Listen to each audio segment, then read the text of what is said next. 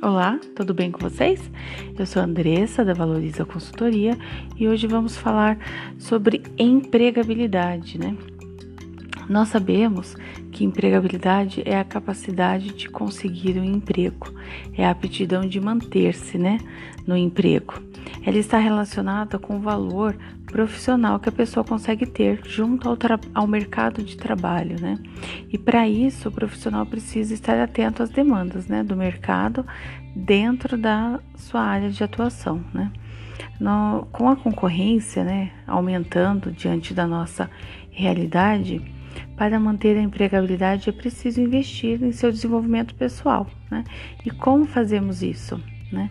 Ter uma conduta responsável ser idônea e ética, participando de cursos e treinamentos, né, mentorias para autoconhecimento, né, onde irá avaliar suas qualidades e fraquezas e assim poder solucioná-las, né, desenvolver uma boa comunicação, ter a capacidade de agregar valor ao mercado de trabalho. E na nossa área, a gente fala muito do chá, né? Conhecimento, habilidades e atitude que é o saber, o saber fazer e o querer fazer. Lembrando que a empregabilidade é bem diferente de profissionalismo, né? A gente não pode confundir. Profissionalismo é a responsabilidade com o cumprimento das obrigações profissionais, né? O bom, o bom relacionamento com o colega de trabalho, né? E os clientes da empresa. Hoje, o profissional ele deve cuidar da sua carreira como seu maior patrimônio, né? investir na própria capacidade e aprimorar seus talentos. E eu vou passar agora para vocês algumas dicas, né? Para quem está tentando um novo emprego, né? É, estar aberto às oportunidades que surgem, né? Neste momento tem muitos cursos online, cursos gratuitos ou não, né? E tentar ao máximo usufruir, porque os cursos do mercado são bons, né? Focar na carreira que deseja seguir, porque sempre tem pelo caminho alguém que diga não ou que vai te desencorajar do seu propósito. Ler livros, né, participar de ações voluntárias. E neste momento, né, no meio da pandemia, o que, que a gente pode mudar para tentar é, encontrar um emprego, né, o tão sonhado emprego, né? É verificar o que está fazendo, né? Se não está se destacando em uma entrevista, mudar a forma de atuar né?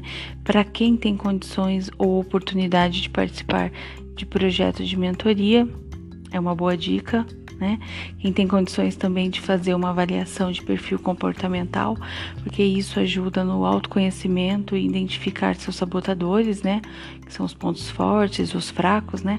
Tanto na vida pessoal quanto na vida profissional.